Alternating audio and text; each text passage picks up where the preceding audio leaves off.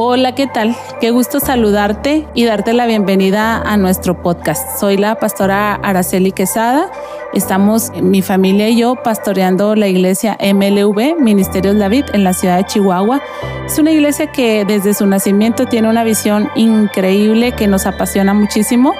Eh, nuestra visión es eh, unir familias a Cristo y es apasionante porque en el Evangelio según San Juan, capítulo 15, verso 5, la palabra de Dios dice que apartados de Dios nada podemos hacer. Apreciamos y valoramos mucho a cada familia, a cada miembro de familia que día a día hacen su esfuerzo, su lucha, sus mejores intenciones para operar y funcionar dentro de una familia. Y creo que nosotros somos un recurso divino que ayuda a esta tarea, a este sueño, a esta necesidad, a este deseo que tienen. Así es que estamos encantados de trasladar nuestras predicaciones que domingo a domingo compartimos a estas plataformas y ponerlas a tu alcance. Esperamos que sean de bendición. Ese es nuestro mejor y más grande deseo, que eh, las familias sean alcanzadas por Jesucristo nuestro Señor. Un gusto, ponte cómodo, escúchanos y estamos a tus órdenes. Buenos días, hermanos, familia, Ministerios La Vida, amigos que se conectan hoy con nosotros. Dios les bendiga. Estamos en nuestro cierre de esta serie Dios de Milagros y queremos, creo, cerrar con broche de oro. Hoy vamos a hablar del Dios de Milagros que actúa en la iglesia a nivel organizacional. El texto base se encuentra en Hechos 9:31. Quiero invitarlo a que lea lectura. Eh, voy a usar la versión 1909, mm, la llamada Reina del Oso. Y dice así, la iglesia entonces tenía paz por toda Judea y Galilea y Samaria, y eran edificadas andando en el temor del Señor y con consuelo del Espíritu Santo eran multiplicadas. Lo leo de, de nueva cuenta. Las iglesias entonces tenían paz por toda Judea, Galilea y Samaria, y eran edificadas, andando en el temor del Señor y con el consuelo del Espíritu Santo eran multiplicadas. Quiero platicarle a manera de resurrección, ah, perdón, de introducción acerca de la resurrección de nuestro Señor Jesucristo. Dice el apóstol Pablo, si Cristo no resucitó, vana es nuestra fe. Y es vana, hermanos, porque si Él no venció, ustedes y yo tampoco venceríamos, no lo lograríamos. Hay una película eh, que se grabó en 2016 y se llama La Resurrección de Cristo. Y el trama de esa película se desarrolla en torno de la búsqueda del cuerpo de Jesucristo. Eh, las autoridades religiosas, en contubernio con las autoridades romanas, se dieron a la tarea y comisionaron a hombres inteligentes y capaces para que encontraran el cuerpo de Cristo y así decían ellos, desmentir esa idea de que Jesucristo podía resucitar y de hecho había resucitado. En esa película, el responsable romano de esa tarea de encontrar el cuerpo de Jesucristo manda a sus oficiales que por favor arresten a todas las personas que están diciendo que Jesucristo ha resucitado y que él les quiere eh, investigar, entrevistar. Y le llevan a una mujer anciana que se llama Miriam y ella es invidente. Y le dice el romano, oye, ¿por qué dices que Jesús ha resucitado si obviamente tú no lo puedes ver? Y entonces ella dice, pero lo he escuchado, lo he escuchado. Y el romano, un poco molesto, la despide, le dice que se vaya y cuando va, este, la mujer llamada Miriam le dice, ¿no quieres escuchar lo que Jesús me dijo? Y entonces este soldado romano acepta de mala gana y dice, está bien, dime lo que te dijo Jesús. Y ella le dice, Jesús me dijo, es demasiado tarde. Somos semillas y hemos echado raíces, anunciando que la iglesia del Señor no podría parar, sino que al contrario sería multiplicada. Entonces, eh, como estamos en este tema de los milagros de multiplicación de Dios, quiero decirles que, como lo he dicho en otros domingos pasados, se necesita un factor humano o un factor divino para que haya un milagro de multiplicación. En este texto que hemos leído dice que las iglesias entonces tenían paz. Y esta palabra entonces habla de un después de, es decir, de ciertos acontecimientos que se hayan originado y después de eso ocurre la paz y la multiplicación de la iglesia. Si nosotros queremos lograr un resultado grande, esta castilla del factor humano debe estar ocupado por alguien, por alguien grande. Hoy más que nunca en el mundo empresarial está muy de moda este, los CEO, que son los gerentes generales, em, los gerentes jefes, los, eh, los líderes que pueden en mucho, en gran parte de ellos depende el éxito de una empresa. Y, entonces, fíjese que los eh, dueños de empresas hacen estrategias y jugadas para comprar a los mejores CEO. Y entonces, de hecho, la revista Forbes tiene un listado de los 15 mejores CEO en el mundo entero. Y se me hace muy peculiar porque en el tercer lugar de los CEO importantes y valiosos que tal vez cualquier empresario querría tener en su trabajo está, déjeme le digo el nombre, él es el CEO de la empresa FEMSA o Coca-Cola como nosotros la identificamos y este hombre se llama Carlos Salazar Lomelín. Y híjola, creo que si se tratara de una empresa, Jesucristo hubiera contratado a este hombre porque él ha hecho algo extraordinario. Ha hecho que las Coca-Colas, este refresco de lata y que no es saludable, estén en el más insólito rincón del mundo, usted se encuentra ahí una lata de este refresco. Y entonces si Jesús pretende en su corazón que el mundo entero sea llena del conocimiento de Dios, pues un hombre como este valdría toda la pena. Entonces dice, entonces la iglesia empezó a tener paz. Y yo quiero hablar de este entonces como la intervención de Dios, consiguiendo un CO. Dice que los CO deben de tener algunas cualidades este, interesantes y las quiero compartir con ustedes. Son seis, lo voy a hacer de una manera breve. La primera de ellas es que este hombre o esta mujer que se ha contratado para este puesto debe de ser carismático. Y carismático no necesariamente está ligado con el hecho de ser simpático o agradable. Se trata de una capacidad para persuadir a los demás de la necesidad de perseguir un objetivo en común. Y en este capítulo 9, en el primer versículo, nosotros vemos precisamente al apóstol Pablo en este carisma.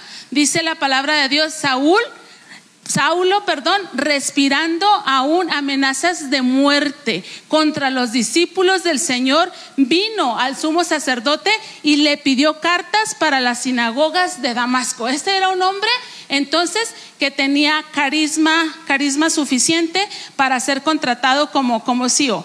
Pero además de esto, este CEO debe de tener también como una cualidad de su carácter, de su persona, una capacidad de comunicación increíble. Y esto quiere decir que hay personas que tienen ideas brillantes, pero no saben cómo transmitirlas a su equipo. Entonces eso hace que sea nula la gran, la gran idea. Y entonces cuando el apóstol Pablo, antes llamado Saulo, es eh, encontrado por el Señor y rescatado, entonces este hombre empieza a comunicar a otros que Jesucristo es el Salvador. Y la Biblia dice que se esforzaba por persuadirlos acerca de esta verdad. Aparte de esa capacidad de comunicación que le elogió por ahí un personaje importante, le dijo, Pablo, por poco y me persuades a que sea yo cristiano, resaltando esa capacidad de comunicación. Además, un CEO debe de tener capacidad de resolución, es decir, que puede, debe de generar confianza a su equipo al ver que es capaz de resolver los problemas. Y vemos al apóstol Pablo en sus viajes misioneros que las iglesias se olvidaban de ellos y los descuidaban económicamente, pero él se ponía a hacer tiendas de campaña y ponía a los colaboradores de él y de esta manera las vendían, las negociaban y tenían recursos para seguir en la gran tarea. Este hombre tenía capacidad de resolución. Pero ¿qué diremos de este otro aspecto que es necesario en un CEO, que es la capacidad para delegar, para involucrar a otros en la tarea, para confiar en el trabajo de otros? Es creer que cada uno de los integrantes está especializado para una actividad específica. Y vemos a Pablo aún dejando a hombres y a mujeres encargados de las obras que él levantaba porque él tenía esta capacidad de delegar. Y también se dice que un CEO debe de tener estrategia. Y nadie, hermanos, tan estratega, tan inteligente como para el apóstol Pablo, de modo que en la Biblia, en el libro de los Hechos, se registran los tres viajes misioneros del apóstol Pablo con una estrategia, voy a hacerle así, así, así, así, y luego regreso y luego ahora me voy fortaleciendo las iglesias que ya planté y voy alcanzando a otras y regreso y les doy una visitada a las iglesias ya plantadas, las fortalezco y alcanzo al mundo conocido en aquel tiempo. Pero además, un CEO debe de ser flexible, debe de estar preparado para adaptarse a todo tipo de circunstancias. Y si alguien aprendió eso, según el testimonio de la Biblia, es el apóstol Pablo. Él dijo, yo estoy capacitado para todo. Sé vivir en abundancia y vivir en escasez. Amén. Por todo y para todo, dice, he sido enseñado. Entonces, hermanos, de, la Biblia dice, entonces, después de que algo aconteció o empieza a ocurrir esta paz de la iglesia y esta multiplicación, ¿y sabe cuál es el entonces? El Dios de los cielos, hermanos, capturó a aquel CEO que estaba trabajando en una empresa contraria que estaba trabajando en un bando contrario, que estaba trabajando en un equipo contrario. La Biblia dice en ese capítulo 9 que el apóstol Pablo iba en su cabalgadura cuando de repente un gran resplandor lo hizo que cayera de su cabalgadura y una voz que se oía y decía, Saulo, Saulo, ¿por qué me persigues? Y en ese momento el Señor intervino, lo, lo persuadió, le dio visiones, sus ojos, dice la Biblia, que se llenaron de escamas, le dio instrucción, un hombre de Dios llamado Ananías oró por él y entonces el Señor le dijo a Ananías, quiero demostrarle a este hombre todo lo que es necesario que padezca por mí, porque instrumento escogido me es este, ¿verdad? Es instrumento para mi gloria, para mi honra. Entonces, amados hermanos, la Biblia dice, la iglesia entonces tenía paz por toda Judea, por toda Galilea y Samaria. Quiero decirles, hermanos, que la bendición y el privilegio que tenemos ustedes y yo es que en este factor humano, el apóstol Pablo, el mismo apóstol Pablo, en la primera carta de los Corintios, capítulo 1, verso 27 al 29, dice, sino que lo necio del mundo escogió Dios. Y un necio es aquel que dice que no hay Dios. Un necio es aquel que vive sin el temor de Dios. Un, necio es aquel que vive alejado de la verdad de Dios. Y el apóstol Pablo era un necio. Y Dios lo escogió. Dice, para avergonzar a lo sabio y a lo débil del mundo, escogió Dios para avergonzar a lo fuerte. Y lo vil del mundo y lo menospreciado escogió Dios y lo que no es para deshacer lo que es, a fin de que nadie se jacte en su presencia. Quiero decirles que para que ocurra este milagro, para que haya un producto llamado milagro de la multiplicación de la iglesia, se requiere un factor humano.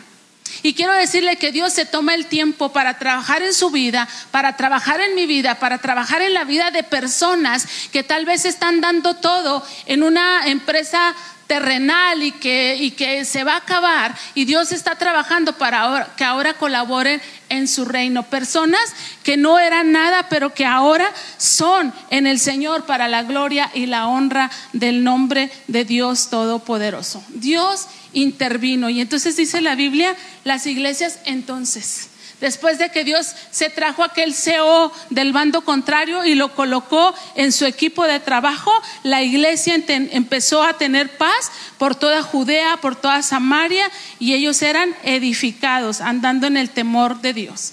Quiero que hablemos de aquí, brincamos al factor divino.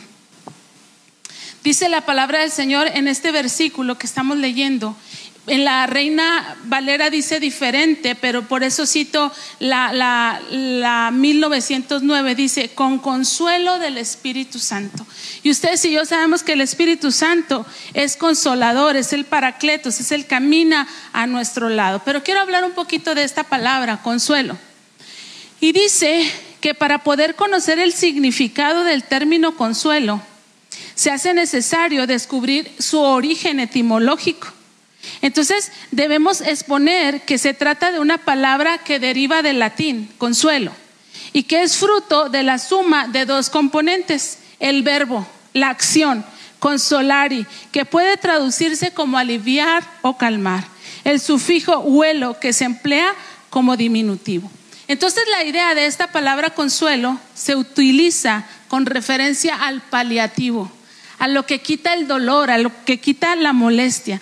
Se puede utilizar también como la interrupción o la desaparición de aquello que aflige el ánimo. Se trata de algo que confiere alivio, haciendo que la angustia o la pena se sientan con menos intensidad o queden de lado.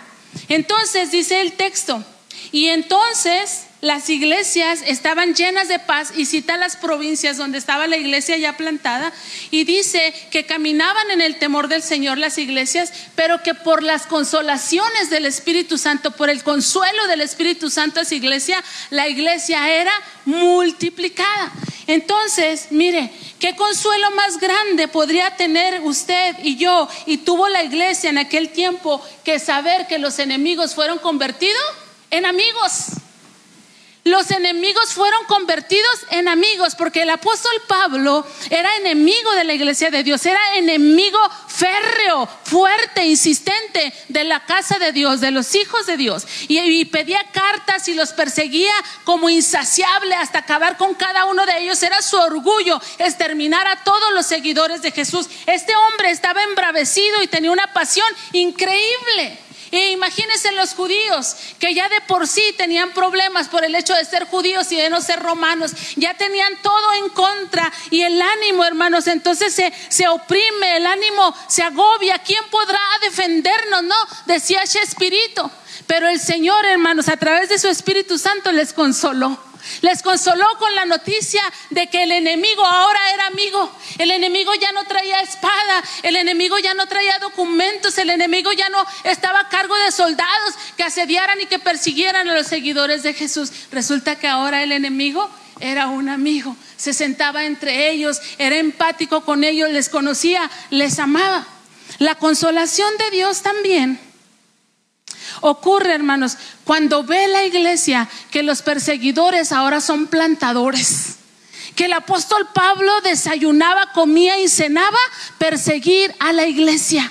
Pero con ese ímpetu, con ese entusiasmo que tuvo para hacer lo malo, ahora el apóstol Pablo, que ya era amigo de Dios y amigo de los hijos de Dios, ahora desayunaba, cenaba, comía, pensaba siempre, hermanos, cómo plantar más iglesias, cómo llevar el Evangelio, cómo compartir esas buenas noticias. Y entonces la iglesia era los perseguidores ahora se habían convertido en plantadores de iglesias de buenas nuevas.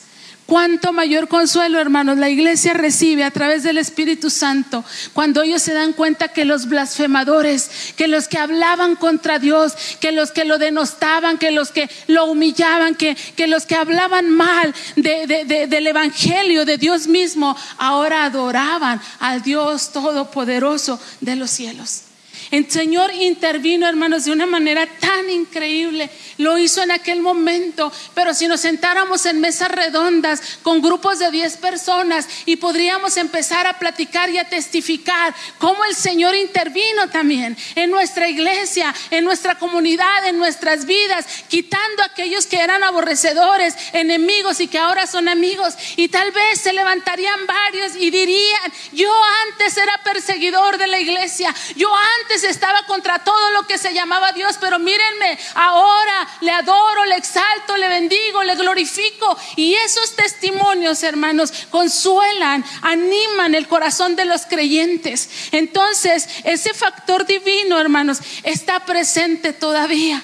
Este es el tiempo del Espíritu Santo de Dios obrando en la iglesia. Y yo sé que Él sigue trabajando, que Dios se sigue encontrando con los Pablos, que Dios sigue interviniendo con aquellos Saulos embravecidos que persiguen a la iglesia. Y el Señor se levanta y tiene un encuentro con ellos y los convierte y los hace que ahora sean parte de su equipo. Y por esos testimonios, hermanos, nuestra alma, nuestro corazón se sigue animando y vamos y le hablamos a otro y le decimos, si Dios pudo con aquel, puede contigo. Si Dios ayudó a aquel, ayuda contigo. No te preocupes, hermana. Si dices que tu esposo es un hueso duro de roer, más duro que Pablo no era. Y si Dios pudo con Pablo, pudo también con tu esposo, porque amó a Pablo y ama a tu esposo. Y todo ese movimiento, hermanos, del factor humano que ha sido intervenido por el Dios Todopoderoso y el factor divino que sigue consolando nuestras vidas, porque nos alegramos, porque nos llenamos de gozo cuando alguien más ha creído, cuando alguien más se ha convertido, cuando la fe de alguien más ha aumentado. Empieza a ocurrir, hermanos, este producto, este milagro llamado la multiplicación. Nuestro Señor Jesucristo, hermanos, tuvo apenas tres años de ministerio en la tierra un muy breve tiempo, tres años de ministerio en la tierra. Pero esos tres años, hermanos, en este milagro, vemos, hermanos, que se ha convertido en una vida de más de dos mil años transcurriendo hasta el día de hoy y que no parará hasta que el Señor venga. Él tuvo un ministerio de tres años, pero levantó hombres y mujeres con ministerio que siguen multiplicando, que siguen predicando, que siguen bautizando, que siguen enseñando, que siguen discipulando y la iglesia continúa. Tres años de ministerio de nuestro Señor Jesucristo y muchos años más de ministerio de otras personas que suman más de dos mil años hoy por hoy. Platicábamos en días pasados de un pastor que cumple sus 50 años de ministerio. 50 años de ministerio. Y le digo yo a otro pastor, yo no voy a completar los 50 años de ministerio. Y dice el anda hermana, pues no, lo voy a, los voy a completar ni yo. Porque para que celebre 50 años de ministerio, funcionando todavía con tu ministerio en pleno, ¿a qué edad tuviste que haber empezado? 15 años. 18 años, 19, 20 años, para que a tus 70 años este, te estén haciendo esta gran ceremonia de honra, porque tienes 50 años de ministerio. Pero bueno, los pocos años de ministerio de la hermana Araceli, del hermano fulano, del sultano, del perengano, de este, de este, de este, se han multiplicado. Tres años de ministerio de Dios se han multiplicado en la vida y en los hombres que le han creído al Dios Todopoderoso. El Señor Jesús tenía apenas 12 discípulos y un traidor. Doce discípulos. Y hoy por hoy, hermanos, miles, miles de discípulos en todos los rincones de la tierra existen. Hombres y mujeres que son seguidores del Dios Todopoderoso. Tal vez ni siquiera podríamos contarlos. El ministerio de nuestro Señor Jesucristo se registró, se desarrolló apenas en una pequeña región del mundo. Hace poco escuché un podcast donde Marcos Witt decía que tiene 33 años viajando a predicar en iglesias, a dar conferencias, a hacer conciertos. Y dice que él puede decir que viaja en un promedio anual a 16 diferentes países en el mundo. Sí, dice. O sea que les puedo decir que he recorrido el globo terráqueo. Y qué gloria, hermanos. Y qué gozo saber que vas con los chinos, que vas con los coreanos, que vas con los hindis, que vas este, con los rusos, que vas con los tailandeses, que vas con los que a usted se le ocurre, hermanos. Y allá ha llegado la bendita palabra del Señor. Mientras que el Señor tenía una influencia eh, de, desarrollo de su ministerio muy pequeña, hoy, hermanos, el mundo entero está desarrollando el ministerio de Dios a través de hombres y de mujeres que le han creído a nuestro Dios Todopoderoso. En este tiempo, algunos pueden pensar, hermanos, que la iglesia ha sido sacudida y realmente ha sido sacudida. Pero yo estoy impresionado con, con estos hombres. La, la, revista Forbes enlista por lo menos a los 15 principales CEO de México, que estamos interesados, que cualquiera podría estar interesados en contratarlo. Y, entre ellos está el señor Graciano Wichard González, es el CEO de Liverpool. Y es muy interesante porque anunciaron que Liverpool cierra su tienda aquí en Chihuahua en estos próximos días. Y entonces decimos, quebró. Se mudan a una nueva manera de hacer negocios.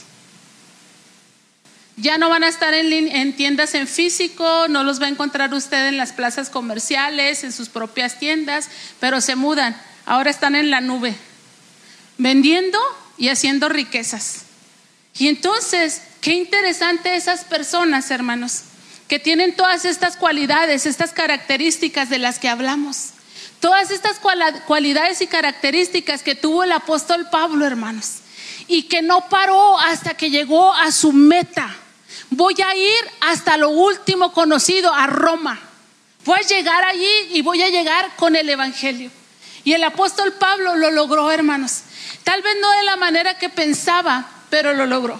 Estuvo preso, estuvo en arraigo domiciliario en Roma, pero mientras las cosas eran difíciles para él, él seguía edificando a la iglesia y decía él, yo soy el que estoy preso, pero la palabra nuestra pereza, la palabra fluye. Y entonces el CEO de Liverpool dice, ok, hay una pandemia, me está costando mucho tener tiendas, me está costando mucho tener empleados que no están trabajando al 100%, me está costando, ¿cómo lo resolvemos? Liquídalos a todos. Cierra la tienda, ya no tengas gastos de esa, de esa manera, ya no uses contratos de energía eléctrica, de esto, de aquello, y trasládate a una, a una tienda en línea. Y lo están haciendo. Tal vez lo debían haber hecho hace mucho, pero ahora es el tiempo para hacerlo. No tienen límites esas personas. El apóstol Pablo nada lo limitó para hacer lo que Dios le había mandado hacer, la luz del mundo y la sal de la tierra. Entonces le estoy hablando a usted, joven, les estoy hablando a ustedes, mujeres, a ustedes, hombres de Dios, que, mientras que muchos puedan pensar que la iglesia llega a un detrimento, a un, retroceso, a un decaimiento, a un estancamiento. No, hermanos, el Señor entonces el Señor actúa y entonces dirá, entonces, ah, estamos en el 2020, en medio del COVID, en medio de todas estas situaciones, hablando personalmente o de nuestra iglesia local, Ministerio de la Vid, podemos decir, estamos en este deterioro, en este estancamiento, en esta dificultad, en este problema, pero ¿sabe qué, hermano? No se preocupe, porque Dios cuida a su iglesia, Dios está haciendo lo que tiene que hacer, lo que tiene que seguir haciendo. Y esta historia continuará después de un entonces. Entonces Dios intervino en la vida de la pastora, abrió su mente y le dio visión. Entonces Dios levantó hombres y mujeres con sueños, con visiones. Entonces Dios les dio estrategias. Entonces Dios les dio capacidades. Entonces Dios les dio pasión. Entonces Dios los llenó de su Espíritu Santo. Entonces Dios. Y Dios seguirá haciendo cosas. Y Dios, como consoló a la iglesia en el pasado consolará a nuestras iglesias. Y lo que sigue a partir de aquí es solamente la multiplicación de la iglesia del Señor. Concluyo con un pasaje en la Biblia, Romanos 8:33. Dice así la palabra de Dios, ¿quién acusará a los escogidos de Dios? No solamente nos han acusado, nos han acusado y nos han juzgado. Nos han acusado de no ser esenciales. Nos, han acusado tal vez de, juntar mucha gente y no tener la capacidad de ser disciplinados y de tomar medidas. Pero dice el texto, ¿quién acusará a los escogidos de Dios? Dios es el que justifica. ¿Quién nos va a condenar? Se dice que la uh, inyección contra el COVID. Se calcula que está en México para en marzo del 2021 aproximadamente. Y pareciera como que estamos condenados a venir a menos, condenados a enfriarnos, condenados a desmotivarnos, condenados a perder visión, condenados a olvidar el sueño que Dios ha dado a nuestras vidas. ¿Quién es el que condenará? Cristo es el que murió, más aún el que también resucitó. Y entonces podemos vivir estos dos días de oscuridad. Podemos vivir estos dos días de incertidumbre. Podemos vivir estos dos días dentro del pez de la ballena. Parece que nada pasa, pero está pasando todo lo que Dios ha determinado que pase. Lo podemos vivir porque el texto dice, Cristo murió, pero Él también resucitará, resucitó. Y si Él resucitó, ustedes y yo lo haremos también en el nombre de Jesús. Y ahorita podemos estar preocupados. Podemos estar pensando que gente ya quedó separada del amor de Dios. Oh, bendito tu nombre, Señor. Porque el propio apóstol Pablo que vivió tormentas, que vivió azotes, que vivió tempestades, que vivió naufragios, que vivió dificultades, este hombre experimentado en quebrantos dice, ¿quién nos separará del amor de Cristo? Tribulación, angustia, persecución, hambre, desnudez, peligro de espada, COVID 2019, ¿quién nos separará del amor de Dios? Como está escrito, dice el Señor, por causa de ti somos muertos todo el tiempo, somos contados como ovejas de matadero. Antes en todas estas cosas somos más que vencedores. Antes en todas estas cosas somos más que vencedores por medio de aquel que nos amó. Por lo cual estoy seguro que ni la muerte ni la vida, ni ángeles, ni principados, ni potestades, ni lo presente, ni lo porvenir, ni lo alto, ni lo profundo, ni ninguna otra cosa creada, incluyendo el COVID, incluyendo gobiernos que atentan contra la moralidad y la fe espiritual, ninguna de esas cosas nos podrá separar del amor de Dios que es Cristo Jesús, Señor nuestro.